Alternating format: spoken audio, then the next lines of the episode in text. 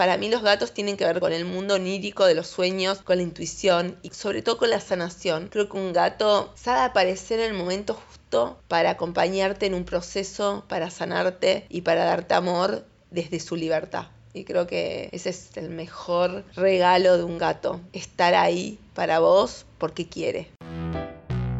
Hola, bienvenidos a Gatocracia, el podcast que sirve para comprender el sistema tirano en donde los gatos toman el poder y rompen todas las reglas, además de sillas, sillones y demás muebles.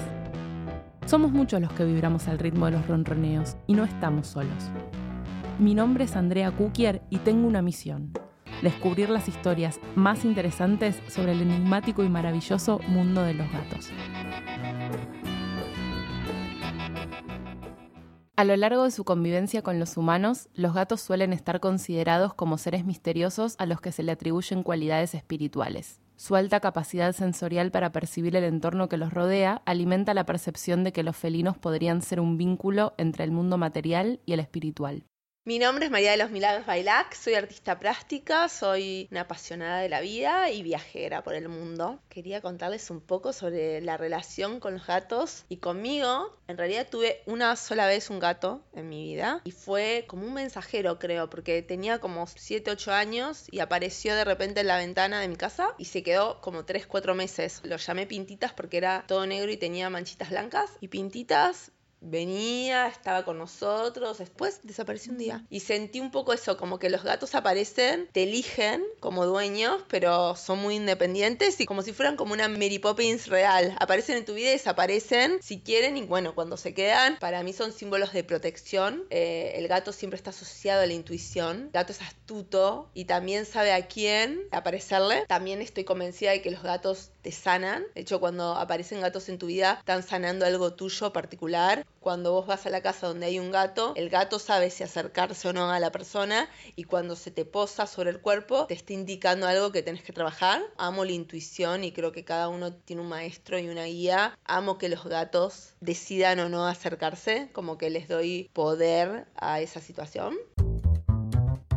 María de los Milagros Bailac es una artista que admiro, quiero y conozco desde hace casi 10 años. Tiene una sonrisa contagiosa, una energía admirable y una personalidad expansiva que apenas la conoces te hace sentir como si fuera tu amiga de toda la vida.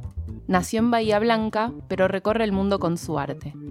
Para María, cada color tiene un significado especial que comunica su forma de mirar la realidad y ella cree que con su arte transmite mensajes para el alma. Pinta cuadros, murales y también su trabajo se puede ver aplicado en indumentaria, objetos de diseño e ilustraciones para distintas marcas y proyectos artísticos en Argentina y el mundo. El eje de su vida es conectar con su pasión para ampliar sus horizontes y su arte está enfocado a redescubrirse como mujer, conectar con el niño interno que todos tenemos y reconocerse como parte de la naturaleza, resignificando el valor de los animales y lo que ellos representan todos tenemos un femenino, un masculino y una tercera parte que está como oculta dentro nuestro, que es nuestro animal de poder, o sea, nuestra animalidad o nuestro niño interior. Se puede llamar de una manera o de la otra, pero para mí nuestro animal de poder justamente tiene que ver con eso instintivo de cada uno, de cada persona, que nos hace versátil y nos hace ver partes nuestras que desconocemos, que tienen que ver con situaciones de tensión o de supervivencia donde aparecen dones o aparecen características o destrezas que ni sabemos que tenemos y que tienen que ver justamente con los animales de poder que llevamos dentro. Y al mismo tiempo a veces somos muy agua, somos más como un pez, nos dejamos llevar o como un delfín, más telepáticos o a veces somos súper aire como un águila o como un pájaro, como una mariposa, estamos en un momento de transformación. O a veces somos mucho más fuego, como una fiera, mucho más instintivos, avasallantes activos o también podemos ser tierra, ¿no? Entonces como que está bueno también con esto de los gatos, a mí me gustan más los tigres, pero es un felino, es de la familia, serían como unos primos, está bueno reconocer qué animales llevas dentro, con qué animales tienes una relación cercana. Y eso va a hablar de vos, de tu personalidad, de quién sos. Y siempre está bueno cerrar los ojos y pensar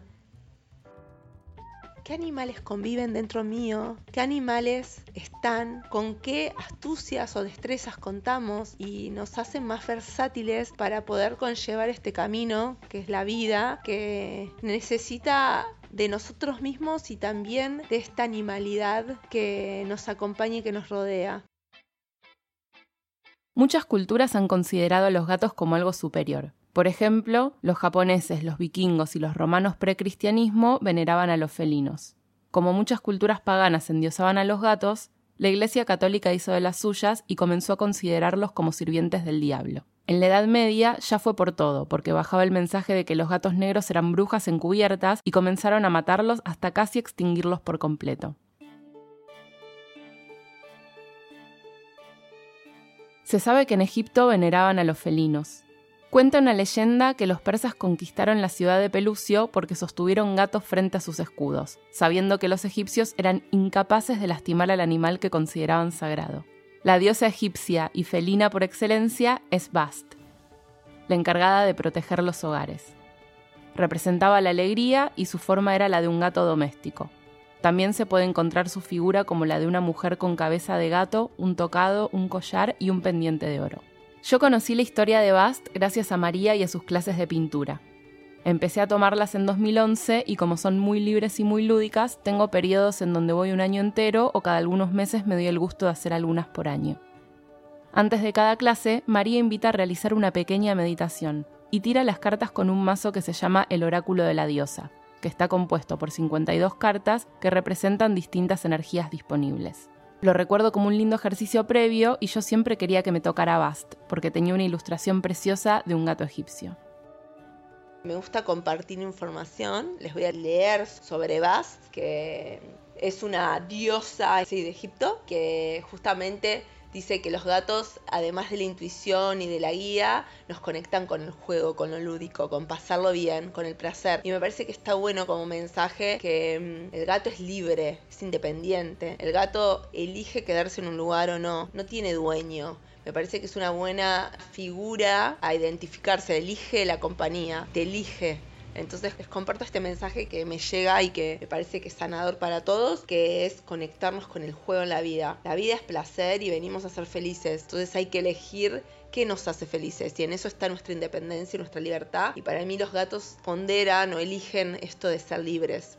En Egipto, Paz, la diosa con cabeza de gato, y Sekhmet, la diosa con cabeza de león, representaban dos aspectos muy poderosos del sol, el aspecto placentero y dador de vida y el aspecto ardiente y destructor. Paz recibió culto en Bubastis, donde se llevaban a cabo espectaculares celebraciones. Ella era la señora del placer, de la alegría, de la música, de la danza, la salud y la sanación, la luna, y cómo no, de los gatos. Baste tantea con su pata para animarte a que vayas a jugar con ella. Es hora de que te ocupes con algo que sea entretenido, divertido, completamente recreativo. ¿No le has dado prioridad alguna al juego? ¿Sabes cómo jugar? ¿Qué significa el juego para ti? Quizás has estado trabajando tanto que te has olvidado de darte un respiro jugando. Baste dice que la vía para nutrir a la totalidad se halla en el juego. Es el momento de descubrir a qué te gusta jugar y es el momento de jugar a eso. María sabe de placer y de juego porque vive dentro de su propio universo, que la lleva con su arte a viajar por el mundo. Pero tuvo que aprender a conectarse con su parte lúdica y animal a medida que fue creciendo. Pintar y conectarse con el arte la ayudó en momentos difíciles, ya que durante su adolescencia sufrió trastornos alimenticios muy severos que la llevaron a una internación. El tratamiento adecuado y la promesa familiar de realizar un viaje de intercambio a Canadá para aprender inglés le hizo sacar fuerzas de donde no tenía y se concentró en su recuperación. Tiempo después llegó el viaje tan soñado y María abrió una puerta que nunca más cerró. Decidió que iba a convertirse en una ciudadana del mundo. Estudió relaciones internacionales, pero en 2005 decidió dejar su profesión para sumergirse por completo en el mundo del arte. También es tarotista e instructora de yoga kundalini. Vive en Buenos Aires, viaja cada vez que puede y visitó decenas de países por placer y también por trabajo. Hoy existen muchas creencias relacionadas a los gatos como protectores de la energía y el hogar, y María vivió una experiencia interesante cuando ayudaba a su papá con una mudanza. Mi papá se tenía que mudar y yo le estaba ayudando a vender los muebles porque como se mudaba a vivir a Bahía Blanca de nuevo, Entonces de pronto aparece un gato, estábamos en el balcón, él fuma, yo no, odio estar con alguien que está fumándome al lado adentro de un espacio, si salimos al balcón y de pronto aparece un gato. papá se pone a hablar con el gato y el gato entra a la casa y se queda como toda la tarde.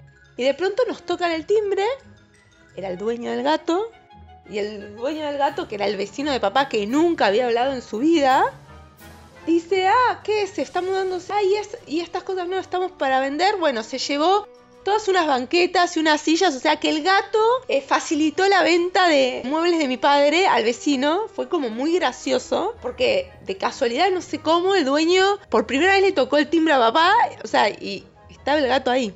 Y ahí sentí como esta cosa, ¿no? De muy sabios, ¿no? La sabiduría del gato. No es la primera vez que los gatos están relacionados con cuestiones energéticas en el hogar. Se dice que absorben la energía negativa de la casa en la que habitan y luego las eliminan para proteger a sus dueños. Incluso hay entusiastas de los fenómenos paranormales que aseguran que los gatos detectan espíritus y presencias, porque tienen una alta sensibilidad a los campos magnéticos y pueden percibir cosas que son imposibles de ver por un humano o aparatos tecnológicos. Se refieren específicamente a esos momentos en donde el gato se queda mirando fijo un punto en donde no hay nada y se puede instalar por minutos u horas en la misma postura. Una posible explicación es que los gatos perciben otras frecuencias que son indetectables para el oído humano, pero como la mítica frase de Expedientes X, I want to believe. Más allá del mundo espiritual, algunas investigaciones parecerían indicar que el ronroneo de los gatos es capaz de tranquilizar el sistema nervioso, aliviar los síntomas de la depresión y relajar a personas con problemas de ansiedad. Pero hoy es un episodio especial, en donde nos permitimos relajarnos, jugar y creer en la magia de lo posible más allá de lo racional. La filosofía budista percibe a los gatos como seres cargados de paz y capaces de transmitir calma. Por eso están presentes en muchas tradiciones de la antigüedad. Una de las más interesantes está relacionada con el concepto de que una persona alcanza los niveles más altos de espiritualidad cuando muere, y su alma se introduce en el cuerpo de un gato para recorrer por última vez el mundo. Esta leyenda estaba tan popularizada que se dice que las personas comenzaron a enterrar a sus familiares junto a un gato vivo, siempre dejando huecos por los que pudiera escapar el animal para que el alma del ser querido se incorporara en el cuerpo del felino y pudiera así disfrutar de su última vida de libertad. Algo similar experimentó María en un viaje familiar en búsqueda de reconectar con sus antepasados. Nos fuimos con mi papá a las tierras de nuestros antepasados en el País Vasco francés. Entonces estábamos en Biarritz y en Po. Y de pronto yo tuve un exnovio con el que viví tres años, que vivía justamente en Biarritz y nos pasa a buscar porque nos quería llevar de paseo por los pueblos vascos.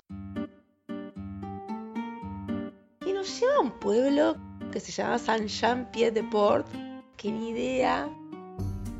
O sea, nunca en mi vida lo habíamos escuchado, ni mi papá ni yo teníamos ni idea. Y tenía todas unas murallas, como una ciudad murallada, muy linda de la parte francesa. Y es realmente muy lindo, muy pintoresco, pero bueno.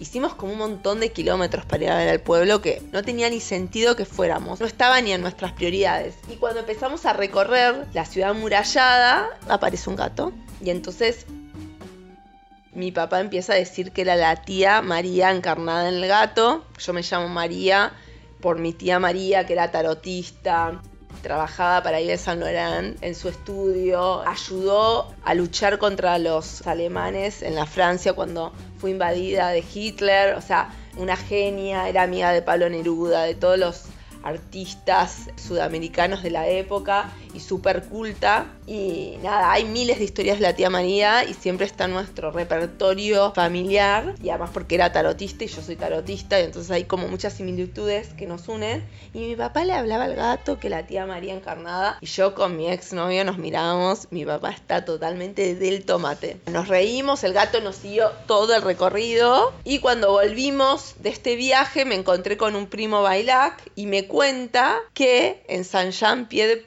Mi tía María fue la esposa del alcalde y vivió como 40 años. O sea que el gato que apareció, que nos acompañó es creer o reventar, pero estaba más en lo cierto de lo que nosotros creíamos. Así que siempre como que me acuerdo de esa anécdota porque el gato parecía que era nuestro guía de turismo y no teníamos ni idea de nada y no teníamos ni idea ni papá ni yo de que la tía María había vivido en ese pueblo que fuimos de casualidad total. Así que creo que a veces los animales nos guían a una mejor versión de nosotros mismos y que cuando nos conectamos con un animal también nos conectamos con esa perspicacia o esa astucia de ese animal. En algo podemos coincidir entonces. Para distintas culturas, los gatos fueron, son y serán misteriosos, superiores, enigmáticos o mágicos. Ningún otro animal está más conectado a tantas creencias y leyendas. Posiblemente el animal doméstico más místico que existe. En definitiva, no importa si crees que los gatos tienen un campo astral, que son un puente para conectarse con espíritus, si sus ronroneos ayudan a mejorar síntomas por la frecuencia de sus vibraciones, o simplemente amas al tuyo porque es el mejor del mundo. Vivimos en una gatocracia y lo sabemos. En el mejor de los casos, los gatos van a dominar el mundo. Por lo que hacemos a veces en el nombre de la humanidad, seguramente nos terminen haciendo un favor. Le agradecemos a María Bailac por su testimonio. Pueden conocer sus obras en arroba María Bailac y consultarle para tomar sus clases. Sin dudas, será una experiencia única.